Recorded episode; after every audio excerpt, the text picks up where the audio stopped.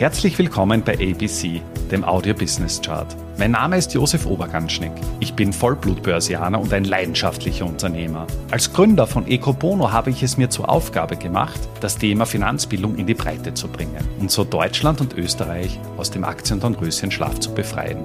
Bei ABC, ein Podcast aus dem Podcast-Netzwerk von Christian Drastil, stelle ich deswegen Woche für Woche spannende Zahlen und Statistiken aus den Bereichen Finanzmarkt, Wirtschaft und Gesellschaft vor. Hast du dir auch schon einmal die Frage gestellt, ob das Leben heute besser ist als das Leben unserer Vorgängergenerationen?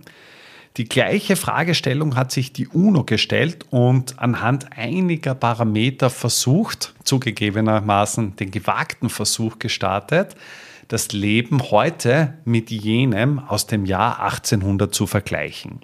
Beginnen wir gleich mit dem ersten Indikator der Kindersterblichkeit unter fünf Jahren. Vor etwas mehr als 200 Jahren betrug die Kindersterblichkeit global betrachtet 43 Prozent. Das heißt, nahezu jedes zweite Kind hat den fünften Geburtstag nicht erlebt. Das hängt zum einen natürlich auch mit der medizinischen Versorgung zusammen, zum anderen aber auch, dass Kinder oft so mitgelaufen sind und ähm, Todesfälle irgendwo im Umfeld, auf einem Bauernhof oder wo auch immer, ja an und für sich fast zur Tagesordnung gehört haben. Heute liegt die globale Kindersterblichkeit bei 3,9 Prozent. Das heißt, 3,9 Prozent der Kinder erleben leider ihren fünften Geburtstag nicht. Also im Vergleich zum Jahr 1800 ist es ja weniger als 10 Prozent.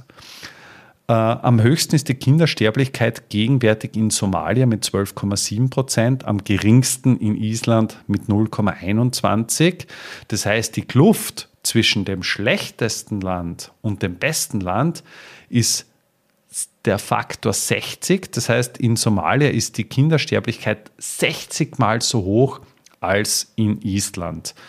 Europäische Länder sind generell auch mit, mit sehr niedrigen Werten konfrontiert. Und auch hier sieht man, dass das Thema Kindersterblichkeit sehr stark mit dem Wohlstand einer Volkswirtschaft zusammenhängt.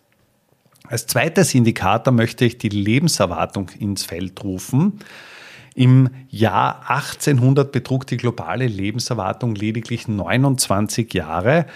Heute liegt sie weltweit bei knapp über 72 Jahren.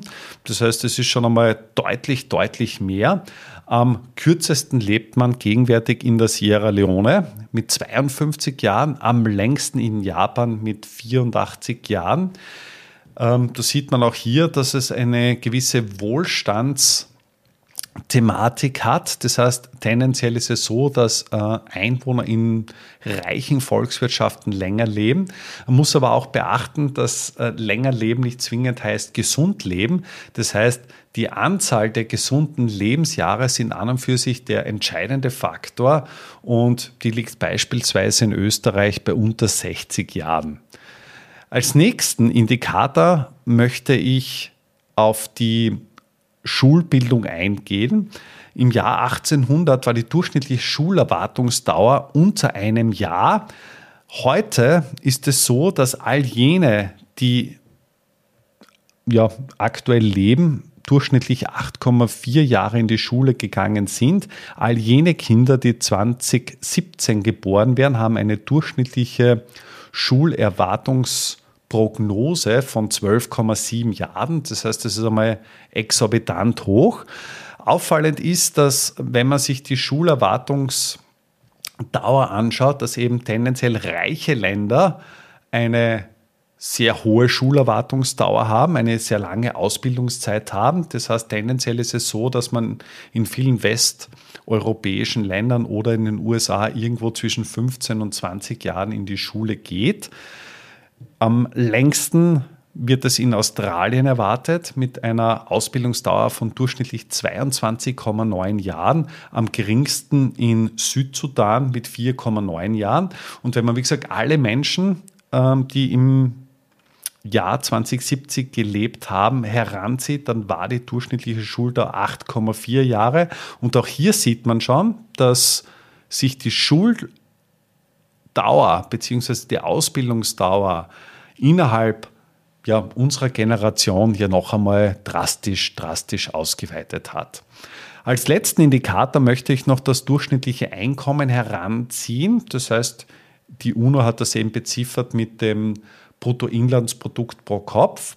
Dieses schwankt aktuell zwischen Zentralafrika und 661 Dollar und 116.963 Dollar in Katar. Das heißt, das Faktor 172, was wir da, was wir da hier sehen. Global ist es so, dass wir ein, ein BIP pro Kopf von etwas über 15.000 Dollar haben und das ist immer noch ein absolut Vielfaches im Vergleich zum BIP pro Kopf im Jahr 1800. Das heißt, zusammengefasst kann durchaus gesagt werden, dass viele Indikatoren, die hier als Maßstab herangezogen werden können, ein sehr positives Bild zeichnen. Wir leben in der glücklichen Situation im 21. Jahrhundert, unser Leben verbringen zu dürfen und haben im Vergleich zu vielen Vorgenerationen ja, durchaus, durchaus ein angenehmes Leben. Man denke beispielsweise an die ganzen Hygienebedingungen, man denke an die medizinische Versorgung, man denke auch an gewisse Freiheitsgrade, die wir genießen oder auch die Möglichkeit, uns in diversen Berufsfeldern ausbilden zu lassen. Und ja, insofern bin ich froh, im 21. Jahrhundert zu leben. Wenn ich vor etwas mehr als 200 Jahren gelebt hätte, würde ich wahrscheinlich diesen, diesen Podcast nicht mehr aufnehmen können, weil die durchschnittliche Lebenserwartung von 29 Jahren habe ich schon längst überschritten. Damit sind wir auch schon am Ende der aktuellen Folge angelangt. Bei ABC, dem Audio Business Chart, werden Bilder zu Worten. Stay tuned und abonniere diesen Kanal. Ich wünsche dir eine schöne Zeit. Bis zum nächsten Mal bei ABC dem Audio Business Chart. Servus und Baba.